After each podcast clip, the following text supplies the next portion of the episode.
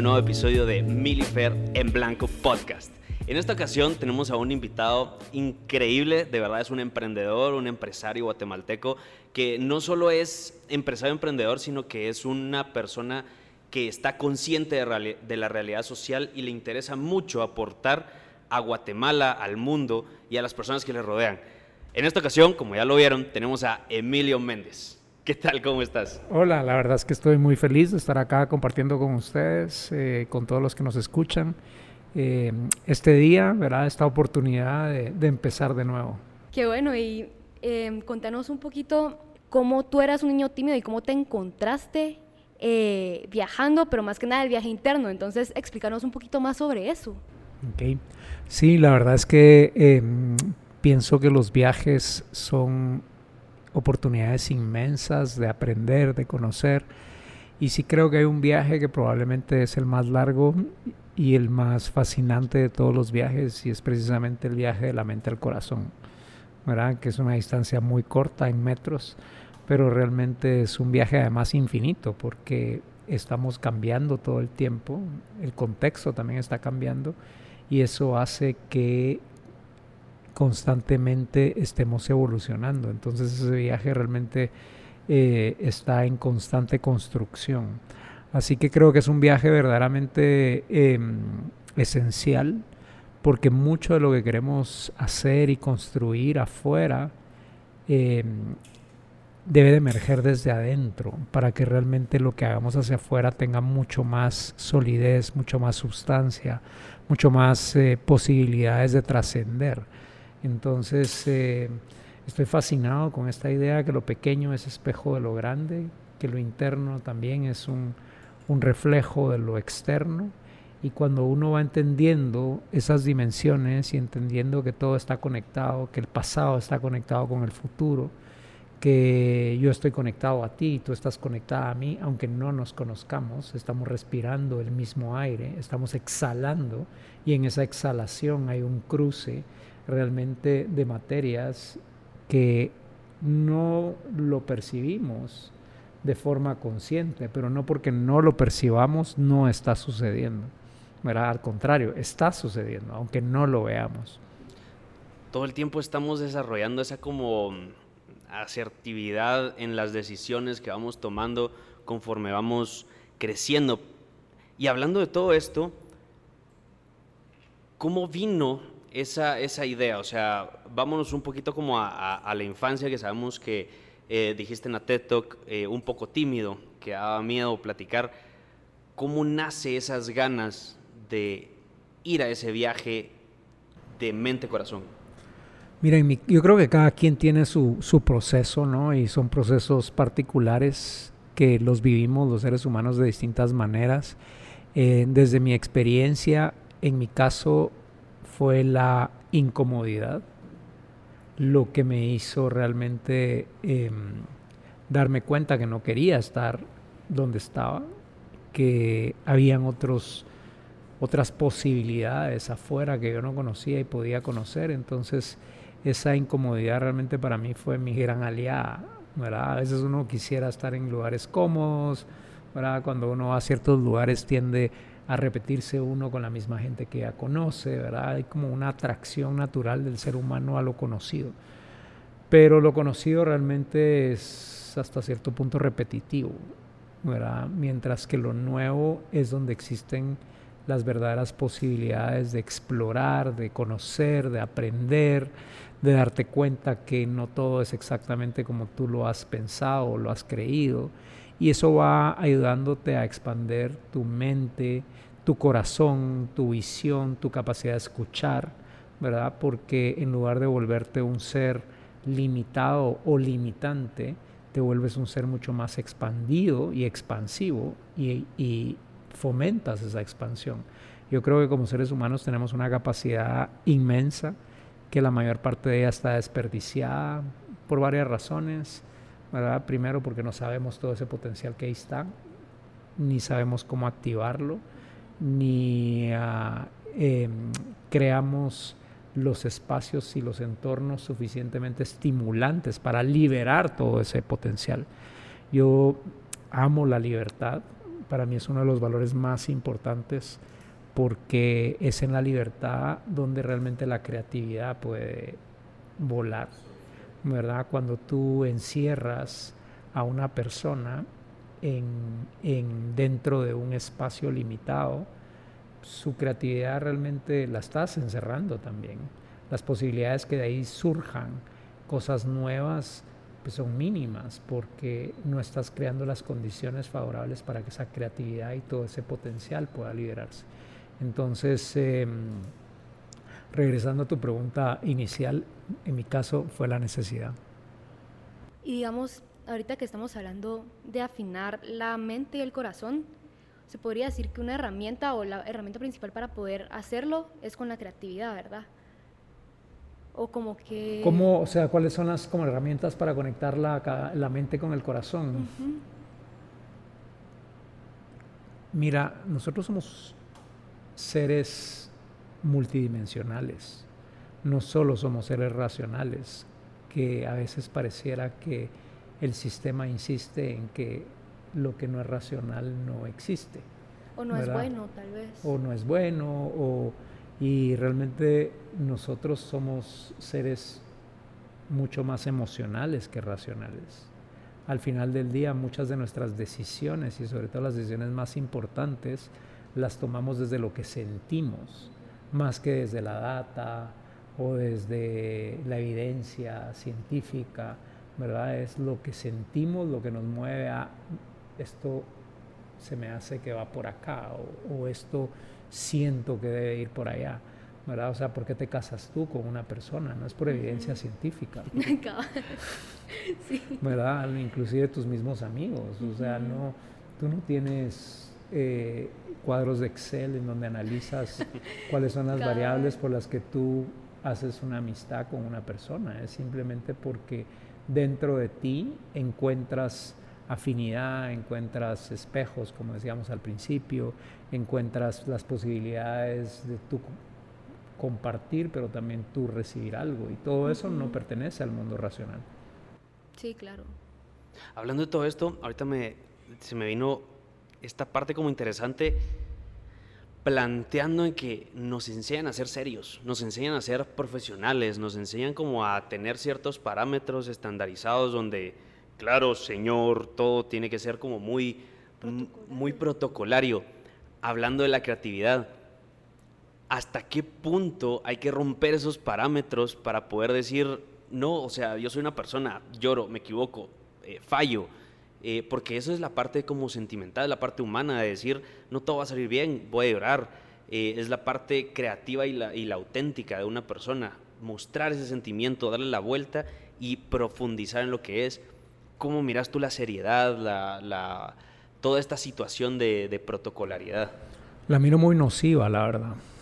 La miro muy nociva para, para el niño, ¿verdad? Que quiere jugar, que quiere aprender, que quiere explorar, ¿verdad? Hay un niño lo que menos necesita es que le maten su curiosidad. Un niño necesita aprender a aprender más que tener las respuestas. Ahora yo le puedo decir al niño esto es, pero yo puedo estar equivocado y el niño va a aprender de mí. Y entonces puede que yo le esté trasladando al niño desde mi perspectiva y desde mi eh, entendimiento de cuál es la verdad, puede que yo le esté transmitiendo al niño algo que no necesariamente es desde distintas perspectivas lo que desde mi pequeño mundo yo entiendo. Entonces sí creo realmente, y digo el niño, pero realmente cuando hablo del niño me refiero al ser humano, porque dentro de cada ser humano hay un niño o una niña. Probablemente herido, probablemente eh, golpeado, eh, probablemente no escuchado. Y ese niño, ¿verdad? así como hablábamos de la respiración, que no porque no veamos el, el, fenómeno de la inhalación y la exhalación, no quiere decir que eso no está sucediendo en este momento. Lo mismo con los niños dentro de nosotros, ¿verdad? Esos niños ahí están los recuerdos, las creencias que se formaron en nosotros cuando nosotros éramos niños, en gran medida están definiendo las personas que hoy somos. Y si como niños fuimos golpeados, fuimos limitados, fuimos castigados, todo eso va quedando ahí. Y como todo esto funciona también de una manera muy inconsciente, nosotros repetimos lo que aprendemos. Y detrás de nosotros vienen otros niños que reciben probablemente eso que nosotros nos, nos enseñaron.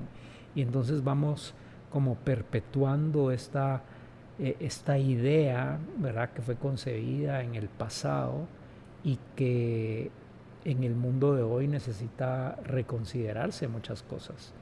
El mundo no es el mundo que fue, ni tampoco es el mundo que va, que va a ser, porque estamos en constante movimiento, en constante construcción, ¿verdad? O sea, esto es, imagínate que la humanidad cuántos años tiene de existir y, nos seguimos formando, pero algo que a mí me da mucha esperanza y, y me llena de optimismo es saber que hoy estamos mejor que ayer.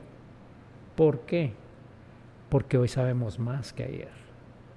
La cantidad de conocimiento acumulado en la humanidad es inmensa y hemos aprendido mucho de nuestros propios errores.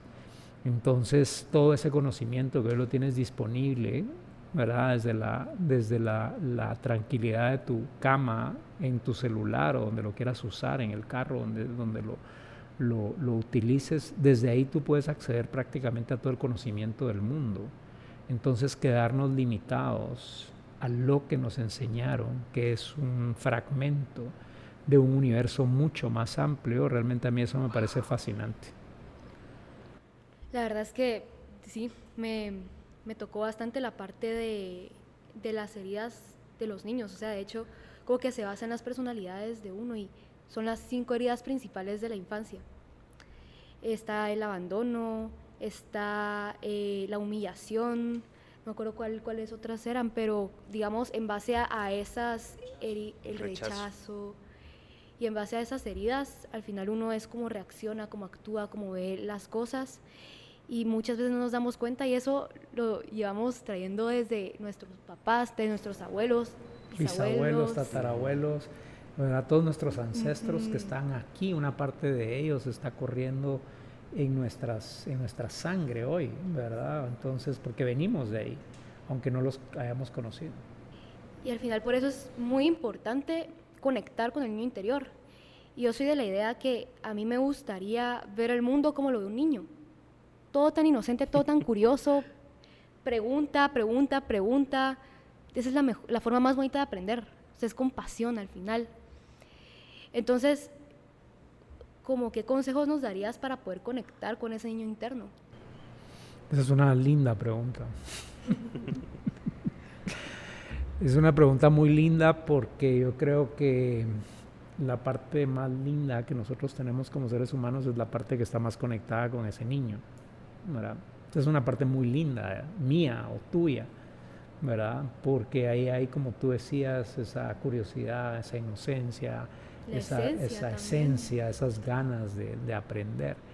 Y ahí está, detrás de todos los filtros que hemos ido poniendo, detrás de todas las, las eh, sábanas ¿verdad? con las que hemos ido opacando esa luz, ahí está esa luz. Entonces saber que eso existe ahí adentro, en alguna esquina, ¿verdad? en algún punto de, nuestra, de nuestro interior, eso es maravilloso, porque entonces ahí empieza ese viaje del que tú hablabas, que es el viaje hacia adentro, ¿verdad? Para entender a ese niño o a esa niña que está adentro y que necesitamos conocer, reconocer, abrazar, perdonar, ¿verdad? Y decirle que, todo está bien, ¿verdad? Porque realmente en este proceso de crecer, que no es fácil, ¿verdad? Yo creo que para nadie es fácil pasar, ¿verdad? De, ser una célula a venir al mundo y entrar, ¿verdad? Después de haber estado sumergido en las condiciones impecables, ¿verdad? Perfectas, nacer en este mundo de un hospital lleno de azulejos, ¿verdad? De una luz blanca fría, de, de utensilios y herramientas quirúrgicas esterilizadas. O sea, es un shock, ¿verdad? Después de haber estado en el, en el vientre de tu mamá, ¿verdad? Donde todo era perfecto, la temperatura, donde mm, o sea, no necesitabas nada, ¿verdad? Sentirte despojado de todo eso y envuelto en un ambiente tan frío. Es un trauma al final. ¿Verdad? Es un Y, y, eso va quedando en nosotros. ¿Verdad? y luego vas creciendo y te vas dando cuenta, ¿verdad? Que, y dependiendo de dónde te toca crecer, ¿verdad? Porque al final los niños son esponjas que van a absorber todo lo que haya en su entorno sin darse cuenta, lo van a absorber, lo están absorbiendo. Y piensa tú que en Guatemala la mitad de todos los niños están condenados a la desnutrición crónica. Eso es lo que quiere decir, ya, ya puedes entender cuál es el, el entorno en el que nacen. Y si tú eres niña o niña y te toca nacer en un ambiente así, que le toca a la mitad de los niños de Guatemala, o sea, tus condiciones o tus posibilidades realmente de accesar a amor, autoestima, a estimulación temprana, ¿verdad? si ni siquiera puedes accesar a lo más básico que es el agua o el alimento. Sí. Hola, gran, qué duro. Ahorita sí me, se me relaciona esta última pregunta con la anterior de la importancia o la no importancia del conocimiento universal, porque ya está en la palma de tu mano con el celular, sino ahora es el análisis sustancial del conocimiento que te dan. Porque antes uno estudiaba, uno se memorizaba las cosas porque no las iba a encontrar tan sencillo en otro lado. Pero ahorita, ¿de qué te sirve llenar tu cerebro con tanta información cuando la tenés aquí? Cuando lo importante sería analizar la información que te llega para decir, me sirve, no me sirve ahorita ya no hay como ese filtro, sino que seguimos siendo acumuladores de información. Inútil, la verdad, porque ya alguien lo puede hacer por nosotros. Con todo esto y esta pregunta de hacer el viaje para adentro, ese decidir, porque como que lo tomamos de base, lo tomamos de que, ah, la madre, o sea, tengo, porque conocí a esta persona, porque nací en esta familia, porque eh, X persona está en mi vida, tengo que seguir con esta persona siempre había un punto en esa, en esa TED Talk que me fascinó bastante, pero tal vez podrías explicarlo mejor, el de de qué me voy a rodear, de qué voy a hacer de mi vida eh, ahora, quiénes están alrededor mío, cómo, cómo escoges ahora a las personas que están, esa libertad de decir, este es mi amigo, esta es la persona que quiero estar, esta va a ser mi pareja. Hablábamos de cómo el bebé, ¿verdad? nace y empieza a exponerse a un entorno, que en ese momento él no decide, él no decide eh, cómo se va a llamar, no decide si va a tener una cama o va a dormir en el colchón con sus papás y sus hermanos, a sus hermanos porque es el único lugar donde hay, o en una hamaca. O sea, no tiene absolutamente ninguna injerencia ni posibilidades de elegir, ¿verdad? Pero conforme va creciendo, va entendiendo algunas cosas de acuerdo a lo que le enseñaron. Y entonces eh, eso va formando sus referentes. Pero me refiero a eso porque realmente nosotros al día de hoy seguimos absorbiendo y muchas veces sin darnos cuenta. Y así como podemos absorber y nutrirnos, ¿verdad? De, de buenos ingredientes, pensando en comida, ¿verdad? Eh, de alimentos que tienen todo lo que tu cuerpo necesita. Yo, por ejemplo, tomo un litro de agua todas las mañanas en ayunas, un litro de agua caliente con, con dos limones recién exprimidos y un shot de agua de mar, ¿verdad? De mar adentro. Y ese es como mi ritual de las mañanas, ¿verdad? Empezar en ayunas tomando esa cantidad de agua así.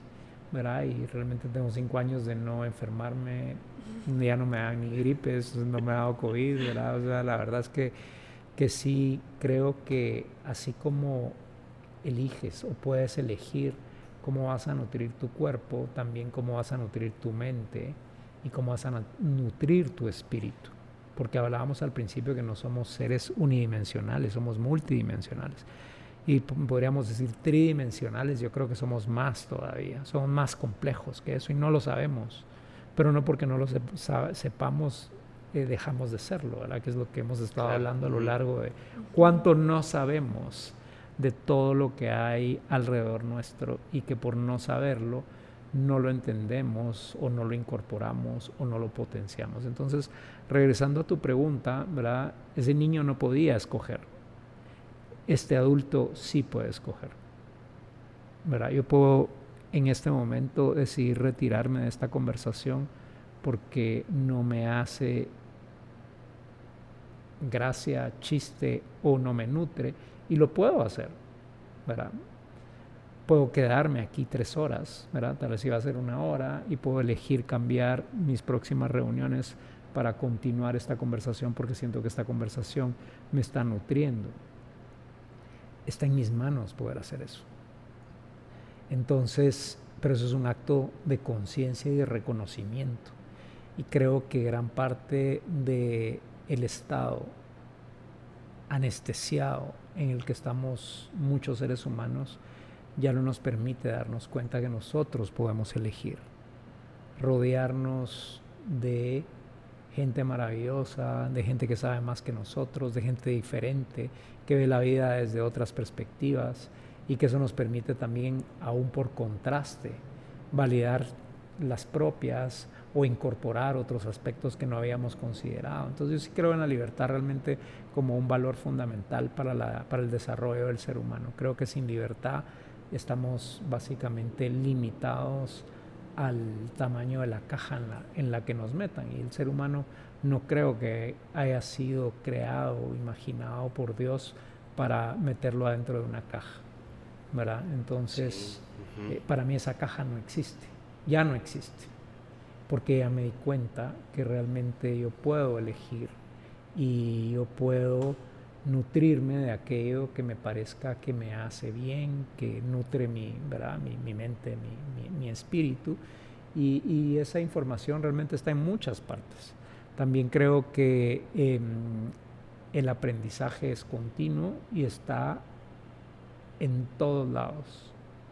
No tienes que ir tú a una universidad exactamente, ni tampoco a la mejor universidad de Estados Unidos o del mundo para obtener lo que tú necesitas. Puede que la persona que tienes a la par, puede que el abuelo, puede que tu sobrino tengan en el momento que tú estás viviendo la información que tú necesitas para seguir tu proceso de, evolución.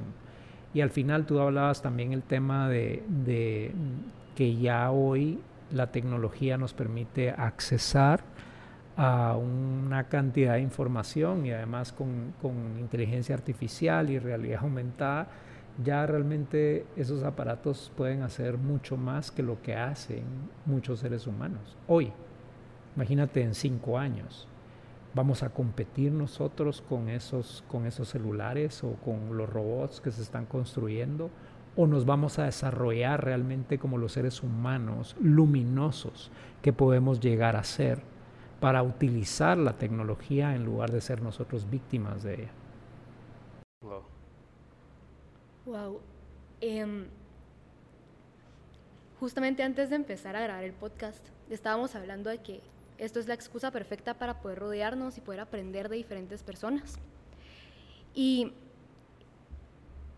en la TED Talk que tuviste, hablaste sobre la importancia de rodearnos de gente que tiene luz interior, pero para eso también es importante conocer la nuestra. ¿Cómo podemos hacer para potencializarla y para conocerla, para desarrollarla? Tú haces unas preguntas muy profundas y, y eso dice mucho de ti, porque realmente es un arte hacer preguntas los niños son buenísimos, ¿verdad? Y lo decías tú también, ¿verdad? Que todo el tiempo, ¿y esto por qué? ¿Y para qué? ¿Y cuánto falta? ¿Y, ¿verdad? ¿Y cuánto cuesta? ¿Y por qué no de otra manera? Y entonces es el mundo de las posibilidades. Entonces, eh, esa pregunta realmente es muy profunda porque lo que tú estás preguntando es cómo prender nuestra luz interior para poder desde ahí conectar con otros seres que también tienen su luz prendida, porque ese sí es un tema de reconocimiento, ¿verdad? Cuando tú sabes algunas cosas, tú puedes conectar con otra gente que también sabe esas cosas, ¿verdad? Son como una, es como una decodificación. Entonces, si yo sé que tú sabes, eso nos vuelve como de alguna manera, eh, eh, nos vincula. Entonces... Como en sintonía, digamos. Y es difícil reconocer afuera lo que tú no has reconocido adentro. No sé si sea posible, tal vez no. O sea, creo que hay que tener la, la semilla. Primero, para poder relacionarla entonces con las otras semillas allá afuera, porque si no pareciera que no hay vinculación. Entonces, ¿cómo prender tu luz? Pues tiene que ver con hacer ese viaje hacia adentro, porque en ese viaje tú vas a aprender a quererte, a ti misma, porque es difícil querer a alguien allá afuera si tú no te quieres a ti misma. Es difícil aceptar a alguien si tú no te aceptas a ti misma con la persona que tú eres, con las capacidades que tienes, con las debilidades que tú tienes, ¿verdad? Con lo que mides, con lo que pesas, con lo que te han dicho. O sea, si tú haces las paces con quién eres, porque te conoces, ahí estás en mucho mejores condiciones de poder aceptar al otro. Pero muchas veces nosotros no aceptamos al otro criticamos al otro en defensa inconsciente de lo que nos molesta nuestro propio ser porque no lo conocemos. Entonces juzgamos al otro, limitamos al otro, ¿verdad? Y esto en, en un plano inconsciente, porque nosotros mismos no sabemos cómo manejarnos a nosotros mismos. Entonces, digamos, ese viaje interno empieza por, por conocerse a uno mismo, lo que como que vincula la parte de aceptarse y quererse pero para querernos tenemos que incluso ver qué cosas no nos gustan de nosotros. Y aceptarlas. Y aceptarlas, y aceptarlas porque realmente eso somos, ¿verdad? Y en muchos aspectos somos lo que somos y podemos llegar a querer ser otras personas, pero, mm, o sea, mientras más querramos ser algo que no somos, más nos alejamos de la posibilidad de ser quienes en verdad somos. Y somos seres maravillosos. Pero pensamos que no somos suficiente y pensamos que necesitamos hacer esto para poder ganarnos la validación de alguien más. Que necesitamos tener estas cosas para que entonces la gente no me rechace, sino me acepte. Porque si yo no tengo esas cosas, entonces yo me voy a ver como alguien insuficiente. Entonces vamos construyendo todas estas, todos estos andamiajes para fingir ser una persona que en verdad está muy lejos de ese niño que tal vez lo que quiere es jugar. Creo que ahorita diste una buena pauta para hablar de, ese, mm, de, de esa situación en que al momento de aceptarnos y ser como somos, creo que ya se puede empezar a construir esa, esa situación de yo no creo o no pienso como el otro piensa, pero al mismo tiempo porque entiendo que él es él y yo soy yo, puedo convivir con el él, con el niño de esa persona y ser yo niño y al mismo tiempo construir algo aunque pensáramos diferente. Creo que esa es la razón por la cual se construyen los grandes proyectos, esa situación de poder pensar en, en algo que no, que no va con nosotros, pero que al mismo tiempo aceptamos con el fin de mejorar el, eh, no sé, nuestro entorno. ¿Cómo poder reconocer eso? O sea, ¿tú cómo lo lograste? Porque creo que eso es lo que más nos cuesta y más en una sociedad eh, como Guatemala que vive un poco dividida, no digamos, Latinoamérica, digamos, por ejemplo que vive un poco dividida con sus creencias, con su esto es mi metro cuadrado y yo lo voy a defender a muerte cuando podemos decir, y si juntamos tu metro cuadrado con el mío y podemos eh, estar viendo que, bueno, tú no pensas esto, yo no sé esto, yo te aporto valor. Eh, tú sabes lo otro, aportame valor. ¿Cómo, ¿Cómo llegaste a eso? Porque creo que es algo impresionante, fuerte y duro.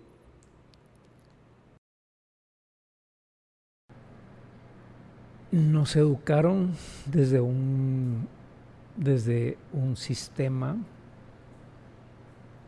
y ya voy a hablar en, en, términos locales de Guatemala, el país donde nacimos y donde estamos viviendo y donde quisiéramos seguir viviendo, ¿verdad? O por lo menos no tener que irnos de aquí porque el país nos expulsa. Si nos vamos a ir de acá es por una elección consciente y no por una necesidad, una urgencia o porque aquí no somos capaces, o el país no es capaz de proveernos lo básico para poder seguir viviendo acá. Pero en Guatemala realmente nos han educado de una forma muy vertical y muy dominante. Y eso lo que nos ha hecho como sociedad es ser un montón de personas que no sabemos que podemos elegir. Y entonces pensamos que como no somos suficiente por toda esta conversación que hemos tenido, necesitamos que alguien más allá arriba nos diga qué hay que hacer. Y eso tiene que ver con la forma como hemos sido deformados, educados, ¿verdad? Porque en lugar de aprender desde niños a ser seres colaborativos, seres generosos, abundantes y libres, nos enseñan a ser egoístas. Mira la piñata. Es, muy, es muy interesante analizar una piñata. ¿Qué pasa en una piñata? ¿verdad? O sea, primero mareamos al niño para, para que luego empiece con los ojos cerrados a pegarle a una piñata, tal vez de, pronto le pasa pegando a alguien, a una mamá o a alguien, pero bueno, la idea es pegarle a la piñata para poder sacar los dulces. Y cuando caen los dulces, ¿quién es el más pilas? El que más dulces recoge, aunque se pare encima de la mano de otro niño. Y celebramos, ¿verdad? Que, ay, que, que un montón de, de dulces. Todo esto es inconsciente. O sea, y no tengo nada en contra de las piñatas, me parece una, una, una bonita tradición. Lo que pasa es que cuando tú ves detrás de lo que tienes enfrente, te vas dando cuenta por qué funcionamos de la manera que funcionamos. Entonces estamos premiando al ser que más tiene, que más logra, independientemente de cómo llega ahí. Y muchas veces para llegar ahí pasas encima de otra gente. Y eso pareciera que no es importante, lo que es importante es lo que eres capaz de lograr por ti mismo. Entonces creo que sí necesitamos reconsiderar la forma como estamos educando a los niños. Creo que los niños son grandes maestros, que si los educas desde el punto de vista que ellos no saben y tú los vas a corregir, imagínate, los vas a... ¿Quién va? Yo, yo te puedo corregir a ti. O sea, yo soy muy imperfecto. Y en muchos aspectos tú tienes cosas que enseñarme a mí que yo no sé. Entonces yo no estoy en posición de corregirte a ti ni a nadie. ¿Verdad? Yo tengo cuatro hijas y en nuestro caso, o sea, nosotros no pensamos que nosotros sabemos lo que ellas tienen que hacer. Nosotros las ayudamos a ellas a que puedan ir formando su propio carácter, que tengan carácter, descubriendo. que no se queden calladas, ¿verdad? Que pregunten, que debatan, ¿verdad? Y eso no quiere decir que entonces si no piensas como yo somos enemigos, ¿no? Que ellas pues, construyan un pensamiento crítico que les permita ser curiosas e investigar en distintos lados y ellas mismas hacer sus propias deducciones. Pero, pero eso es una educación que va más orientada a formar seres humanos fuertes y suaves al mismo tiempo, no seres humanos robóticos o, o seres humanos dominantes e impositivos, ¿verdad? Porque esta idea de dominar sobre todo si tú eres el dominado, no es muy divertida. Regresando un poquito a, em, hablando de la cultura guatemalteca, digamos, tú pudiste haber decidido poner tus proyectos, tus emprendimientos y todo en cualquier otro país.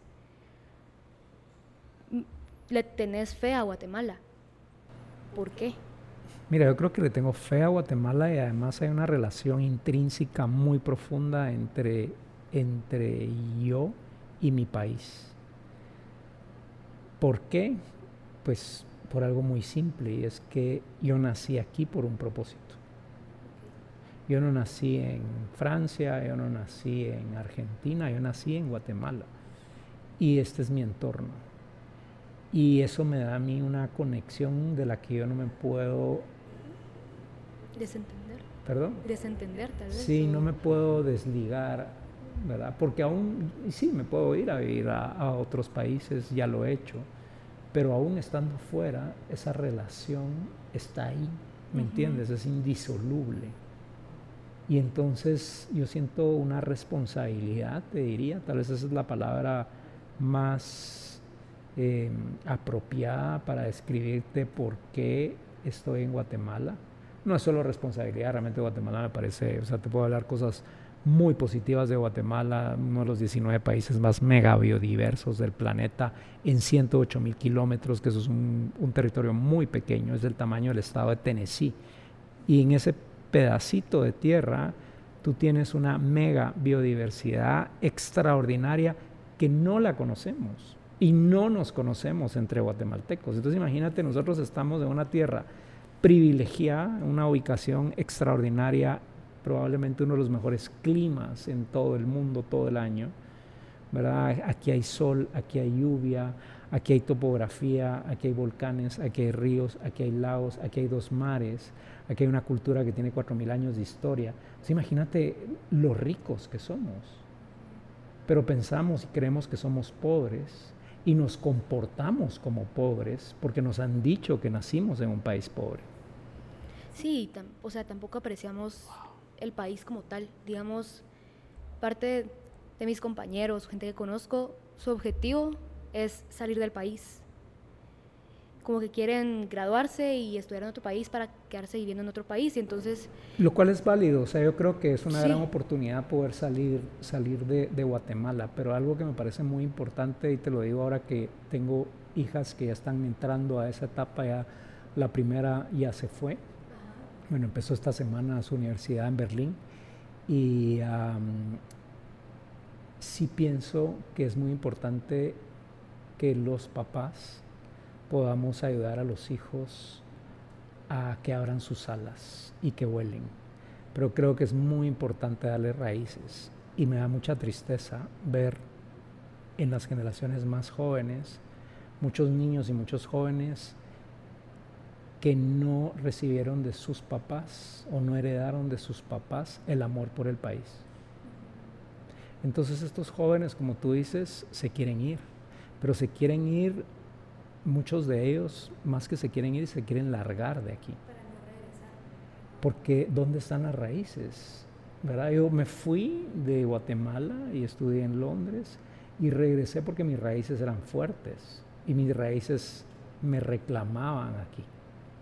Pero si yo no tengo raíces porque yo no las construí o porque mi familia no sembró en mí el amor por mi país, entonces no puedo o, me es muy difícil, aunque esté en una ciudad fascinante, ¿verdad? Nueva York, eh, París, eh, el, nombre que tú quieras, da igual, eh, no tienes ese componente que es muy importante en tu identidad, saber de dónde vienes sí es súper importante, la verdad. Wow, qué profundo esto. A la gran. Sí. Eh, ah, es que uno se queda sin palabras, de verdad. O sea, la verdad que es muy extraño, eh, no sé, admirar tanto a una persona y saber de dónde viene todo esto, de dónde se profundiza lo, lo que has leído, lo que has visto, lo que has escuchado a esta persona. Y parte de esto es llegando como al punto de todo esto, el propósito. El propósito, cómo, cómo nace ese propósito que hemos estado escuchando, el camino que has, que has recorrido para llegar a una idea, pero el propósito desde adentro para decir, a esto vine. O sea, esto es a lo que vine yo. ¿Cómo, cómo, ¿De dónde salió? ¿Cómo, sí, tu pregunta es ese, ah, para esto era. para esto era que ya entendí, ya lo tenemos todo claro. Mira, eso es posible. Y, creo que transforma tu vida cuando llegas a ese momento. Y creo que mientras no llegues a ese momento, o estás desperdiciando muchas oportunidades, esa es una posibilidad, o tal vez estás trabajando en acercarte a, a, llegar a ese momento, no lo sé, cada quien vive un proceso diferente. Pero yo creo que ese propósito puede despertarse de distintas maneras, ¿verdad? Puede despertarse porque tú haces ese viaje hacia adentro y ese viaje hacia adentro te permite ir conociendo aspectos tuyos que te permiten ver hacia afuera con ojos más grandes y más claros y más transparentes para darte cuenta entonces cosas que no te darías cuenta si no hubieras hecho ese proceso de aclaramiento, ¿verdad? Entonces, esa es una forma de hacerlo. Una crisis puede también despertar un propósito en tu vida. ¿Verdad? Si tú sales de acá y tú tienes un accidente y pierdes una pierna, puede ser una tragedia que eventualmente puede convertirse en un renacer de tu vida. Y tengo el caso de Leo, que hoy vi su video, Leo es un guatemalteco que era karateca y eh, iba en su moto y un carro se pasó el semáforo en rojo y se lo llevó y perdió una pierna. Él era karateca profesional. Y por supuesto pasó por una crisis muy profunda, existencial. existencial. Le lo cuenta en este video que te lo voy a compartir. Y mm, le ponen una prótesis y él trata dos veces de quitarse la vida, de suicidarse. Y, mm, y entonces eh, eh, logra pasar, atravesar esa crisis y salir fortalecido de esa crisis. Y ahora está compitiendo eh, a nivel profesional en ping-pong. Él tiene veintipico de años. Entonces,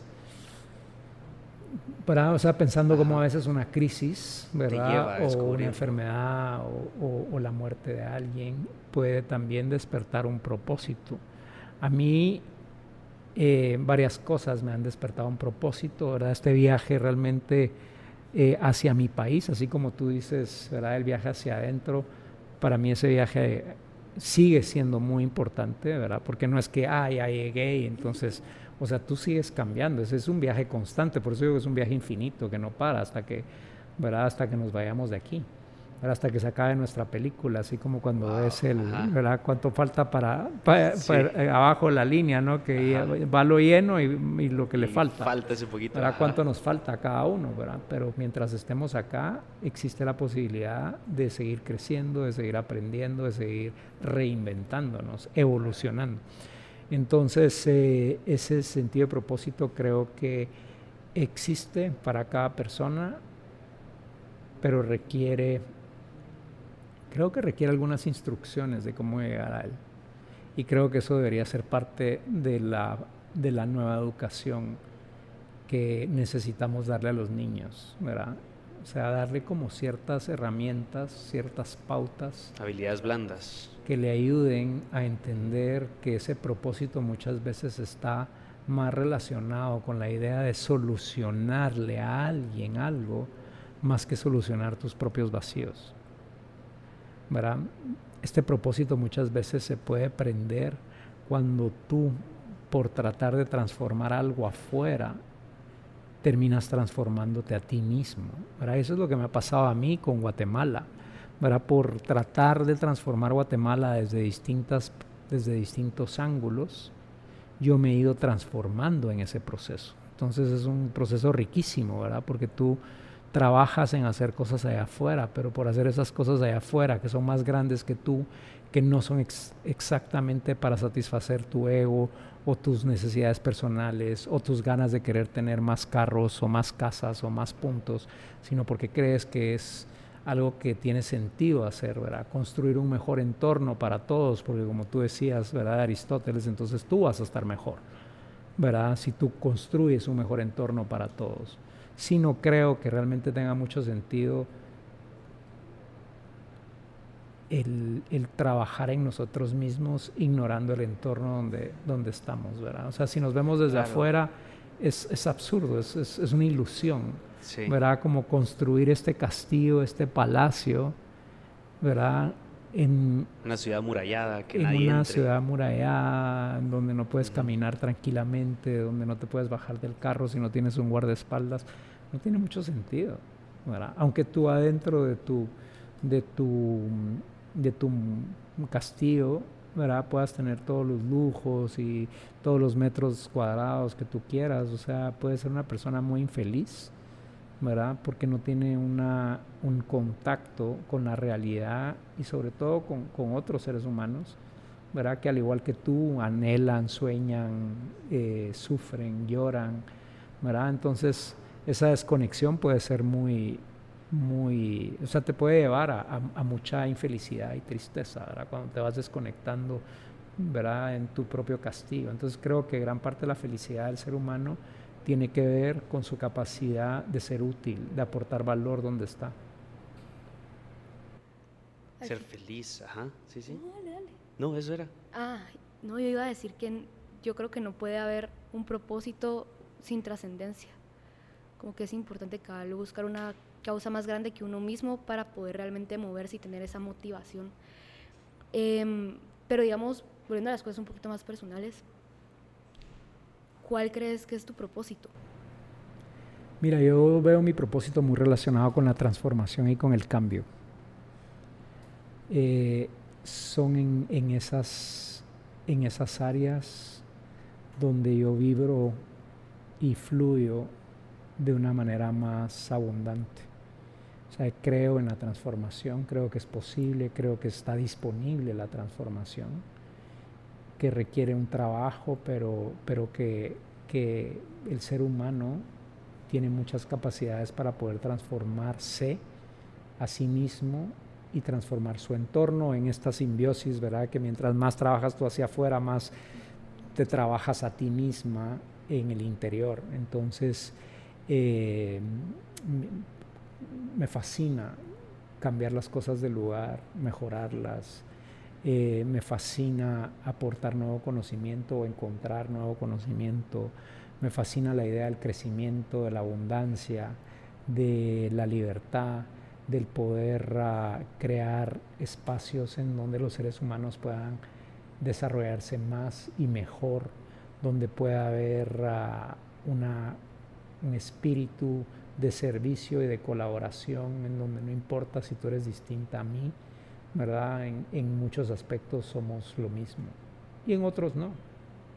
Y está bien, ¿verdad? Yo no puedo pretender que tú seas como yo. Sí, es ser empático con el de enfrente a pesar de las diferencias. Y es que si no, ¿dónde está el amor? Y digamos, esta, esta parte del propósito del amor, ¿cómo lo logras ligar con tus empresas y tus proyectos? Mira, en este proceso de vida, ¿verdad? Que es este viaje, he ido aprendiendo algo que lo dijo Steve Jobs en aquel famoso discurso a los estudiantes de la universidad, a los graduandos de la Universidad de Stanford.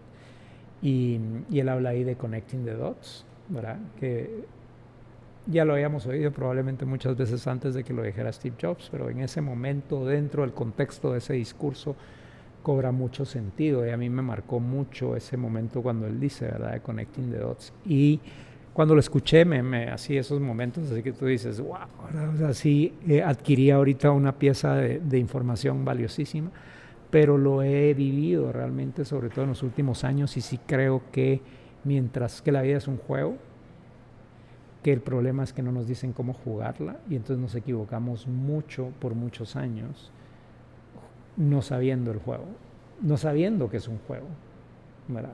no sabiendo cómo jugar no teniendo, o sea, yo te pongo a ti un Monopoly, por ejemplo, que tú nunca has jugado, pensemos, ¿verdad? Y tú no tienes ni idea de qué hacer con los billetes, ni qué se representan las cartas, ni, ¿verdad? No, no, hay, un, no, hay, no hay un sentido de qué hacer con ese juego. Y para muchas personas esa es su vida. No tienen un sentido porque no saben qué hacer con, con lo que tienen, con lo que hay, con lo que podrían hacer. Entonces hay una desconexión total entre sus capacidades y la posibilidad de activar ese juego. Entonces sí creo que, que parte del juego es conectar puntos. Creo que la vida, mientras más puntos conectas, más puntos ganas. Y lo digo porque realmente sí he ido aprendiendo a interrelacionar todo lo que hago. Entonces lo que yo hago hoy por mi país, lo conecto con mi familia y ahora mi familia está conectada con mi país.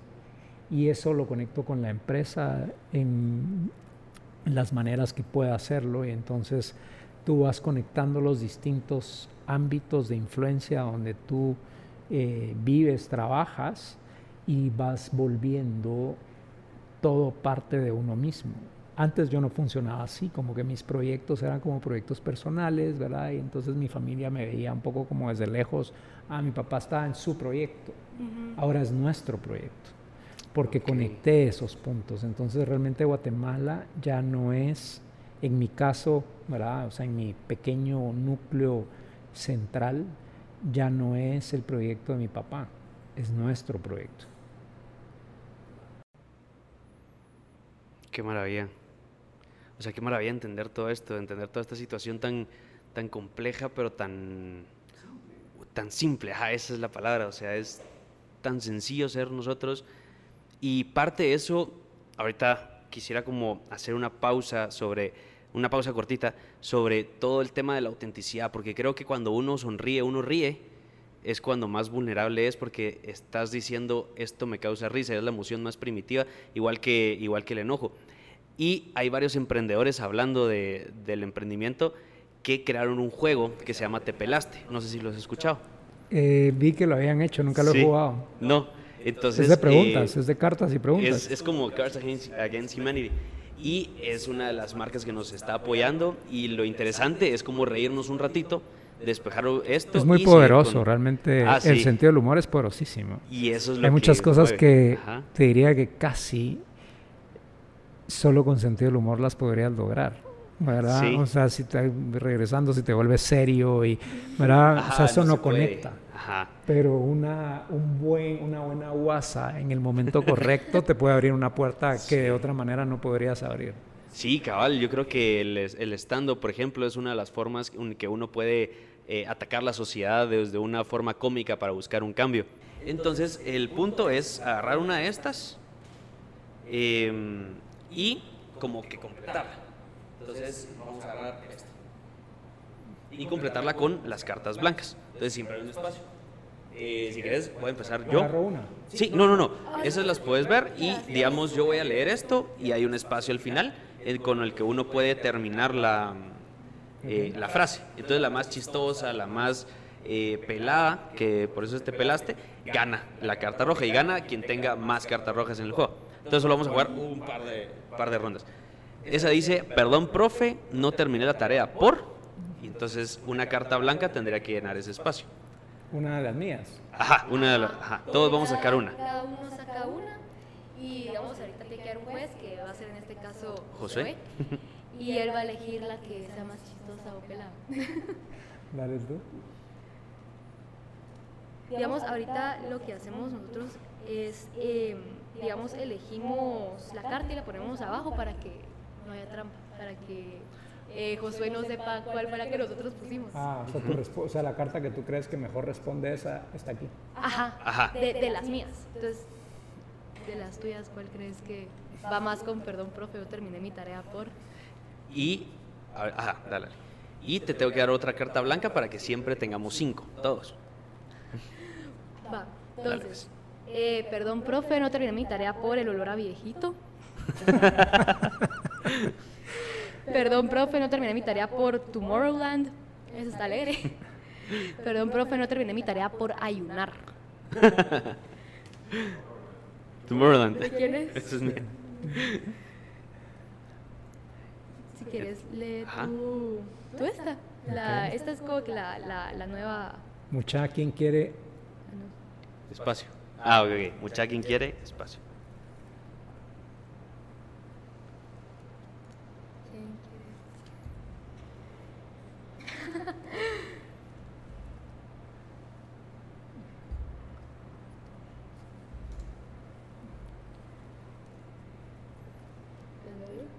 Eh, sí, sí, ¿quieres leas tú? Mucha quien quiere lavar dinero.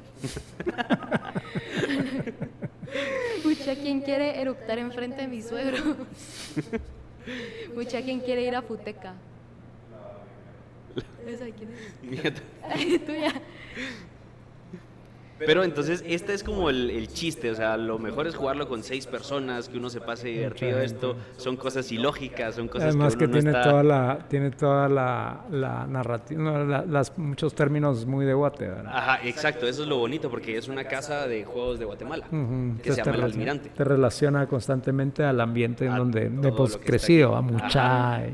Sí. Cabal, basado en todas las, todos los modismos que no, mucha, sí, mucha. sí. Em, entonces, ahorita como para pasar ya a la última parte, que son como una situación un poco más personal eh, de todo esto que hemos ido viendo. Con respecto, hay una, hay una pregunta que nos gusta hacer en este podcast y es, ¿qué, qué es el éxito para ti? Conocemos que la, la figura del éxito tan normalizado que lo tenemos que el exitoso es el que tiene tres carros, el que tiene dos casas, el que tiene una empresa, el que tiene un título universitario. Y hay una palabra que me gusta cómo defines el éxito, que es holístico, que es más general a la situación. Para ti, ¿qué es el éxito? Mira, es muy simple. Realmente para mí el éxito tiene que ver con, con estar en paz. Wow.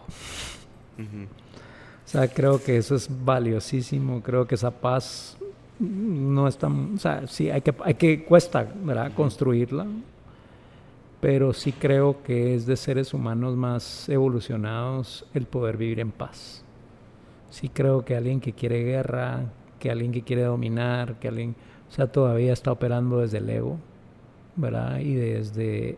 Eh, desde estos em, mecanismos bastante bajos del ser humano, que todos tenemos, por supuesto, pero como hablamos al principio, es, es una elección, ¿verdad? Desde dónde operas tú, desde dónde tomas tus decisiones, desde el ego y el miedo o desde el amor y la abundancia. Entonces, creo que esa paz la puedes lograr cuando tu ego no es muy grande. Y cuando tu ego no es muy grande, no necesitas de tantas cosas porque tú ya eres. ¿Verdad? Tú no tienes que demostrarle a alguien quién tú eres por lo que tú tienes, ¿verdad? Eso es, innecesario, no, no, no aplica, ¿verdad? Entonces, el poder realmente llegar a, a entender que la paz te da libertad, que la paz te da calma, que la paz te da espacio, que la paz te da eh, felicidad, en mi caso. Ya. Gracias. ¿Qué le dirías a los jóvenes que están tratando de superarse, que están tratando de encontrar y potencializar esa, esa luz interna? O sea, digamos, eh, como qué tipo de consejos les darías, qué tipo de, no sé, incluso música, libros o tipo de películas les recomendarías para que ellos puedan nutrir su cuerpo, mente y alma. Que sean muy curiosos y que busquen y se expongan, porque en ese proceso es donde cada quien puede ir encontrando sus propias respuestas. Les digo a mis hijas realmente y han sido educadas para ser mujeres independientes, para ser mujeres que toman sus propias decisiones, que saben que pueden construir su propia riqueza, que no dependen de su papá o de un hombre, ¿verdad? Para, para poder ser ellas todo lo que puedan llegar a ser. Entonces, sí, eso tiene que ver con, con, esa libertad. Entonces, yo realmente he ido alejándome de la idea de prohibir y en todo caso más dar herramientas, hacer preguntas para que la persona pueda tomar sus propias decisiones. Me parece maravillosa esa respuesta. De verdad es que sí reflexiona mucho y más en la parte lo del, lo del apellido, sino que una persona valga por lo que es. Es que mira, imagínate, eso es una conversación que acabo de tener la semana pasada con Carla Ruiz. Ajá. Tú, dame tu nombre y tu apellido. Fernando Carrillo. ¿Y eres soltero? Sí y no piensas casarte todavía. No, todavía no, en los mm. próximos dos años. ¿Dos años? ¿Tienes novia? ah, ustedes son novios. ¿Y tu apellido cuál es? Eh, Estrada. Ajá. Y entonces imagínate cómo te sentirías tú ser de Estrada cuando te cases. Siempre he tenido la concepción de que el apellido no te define, entonces daría lo mismo si lo tengo puesto o no lo tengo puesto porque lo estábamos hablando con Carla y realmente el D es propiedad. Sí, como que no tienes tu propia identidad, tal vez. ¿Y qué pasa con todo, hablando de dónde vengo? Claro. ¿verdad? O sea, que lo vas a dejar para volverte propiedad de alguien. Entonces son como la piñata, ¿no? Son cosas que parecen así como que las hacemos en automático, ¿verdad? No. Pero si las reflexionamos, o sea, yo no quiero que mis hijas sean propiedad de sus maridos ese mundo ya pasó. Yo quiero que mis hijas sean mujeres que construyan un hogar y una familia y que aporten en esa construcción todo lo que puedan aportar pero en, en, un, en un sistema mucho más horizontal, ¿verdad? En donde ellas tienen ciertos elementos que probablemente el hombre no va a tener y el hombre va a tener otros elementos que ellas no van a tener. Pero ellas, yo no quiero que estén por debajo de, de, sus maridos, que estén a la par de su marido y que formen una familia en donde les enseñen a sus hijas y a sus hijos que las mujeres tienen realmente los mismos derechos y obligaciones que los hombres. Emilio, de verdad, muchísimas gracias por tu tiempo. Ajá, perdón. Una última pregunta, perdón. ¿Cuál ha sido el mejor consejo que te han dado? He recibido muchos, pero uno que me gusta mucho y, ¿verdad? que lo, constantemente me lo recuerdo así, te diría casi que a diario, es no tomarme nada personal. Ok. okay. Ese es un muy buen consejo. Bueno, ese es el libro Los Cuatro Acuerdos. Los y, el, y, el, y otro que y el otro que me parece muy bueno de, esos acuerdos es ser impecable con el uso de tus palabras. Eso me encanta, porque es no pecar contra ti mismo, impecable, o sea, no es de limpio, sino que es no, con, no nada contra ti. De verdad, muchísimas gracias por todo esto, por tu tiempo. La verdad que eh, fue una conversación bastante rica, nos aportó bastante y creo que salimos con varios puntos, no tomar nada personal, buscar hablar con, nuestra, con nuestro yo interior y poder determinar y elegir libremente lo que queremos llegar a ser y con quién nos queremos rodear. Muchísimas gracias de nuevo. Sabes que esta es tu casa, cuentas con nosotros para los proyectos sociales o cualquier tipo de proyecto porque nos encanta eh, aportarle a la gente y por eso estamos haciendo este podcast. Y de verdad, de nuevo, muchísimas gracias por tu tiempo. Bueno, un gusto estar acá y la verdad es que eh, me hace mucho sentido el, la, que podamos conversar, que podamos aprender a escuchar. ¿verdad? Y hay muchísimo aprendizaje, muchísimo crecimiento y que podamos elevar el nivel de la conversación en Guatemala. Perfecto. Mil gracias por tu tiempo. Gracias a ustedes. Eh, no olviden encontrarnos como arroba somos en blanco en todas las redes sociales y plataformas. Em, y también muchísimas gracias al almirante por apoyarnos. ¿Y cómo te podemos encontrar a ti en redes sociales? En redes, Emilio Méndez Guate en Instagram. Ahí es donde más activo soy. Ah, perfecto. ¿Y nosotros cómo? Arroba somos en blanco en todas las redes. Muy importante también que, o sea, si quieren conocer eh, en qué estoy dedicando gran parte de mi vida, nueva narrativa Guate en Instagram, en TikTok y en Facebook. Perfecto. Buenísimo, entonces nos vemos a la próxima. Chao. Bye. Adiós, producción.